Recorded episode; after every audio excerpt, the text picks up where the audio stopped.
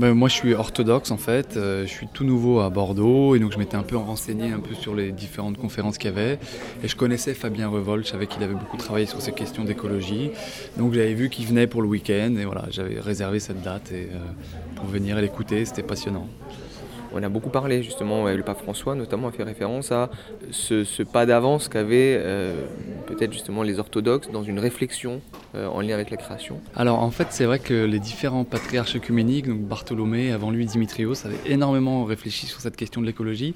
Malheureusement j'ai envie de dire, c'est pas toujours suivi dans les communautés. Les diocèses un peu euh, éparpillés dans, dans tout le monde orthodoxe ne sont pas forcément au courant de ces questions-là. Et par exemple les textes du patriarche Bartholomé ont très peu été traduits en français. C'est que récemment que les éditions du Cerf viennent de traduire quelque chose. Donc on n'est pas forcément au courant les orthodoxes. Mais c'est vrai qu'il y a quelque chose d'important dans la spiritualité orthodoxe, c'est le cosmos, l'importance de la matière. Et voilà une, réflexion sur euh, voilà, le salut n'est pas que individuel, il est aussi cosmique.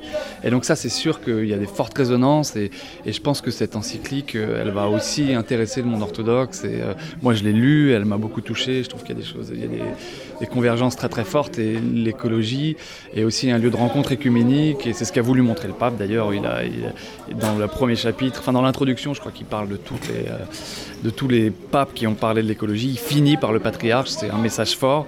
Et là, on peut se réunir euh, autour de cette question-là, autour de la création, autour de l'écologie et réfléchir à des, à des, choses concrètes aussi peut-être euh, entre les différents chrétiens. Une dernière question, vous repartez avec quoi d'ici qui vous a interpellé, surpris? Sur laquelle vous avez envie d'approfondir J'ai travaillé dans mon groupe sur l'idée du péché de la création et c'est vrai que peut-être de, plus réfléchir personnellement à l'impact qu'on a et qu'en effet peut-être qu'on pêche et qu'il faut le reconnaître et que ça soit suivi d'effets dans la liturgie qui est euh, des litanies sur cette question-là ou des prières. je pense que c'est une question intéressante.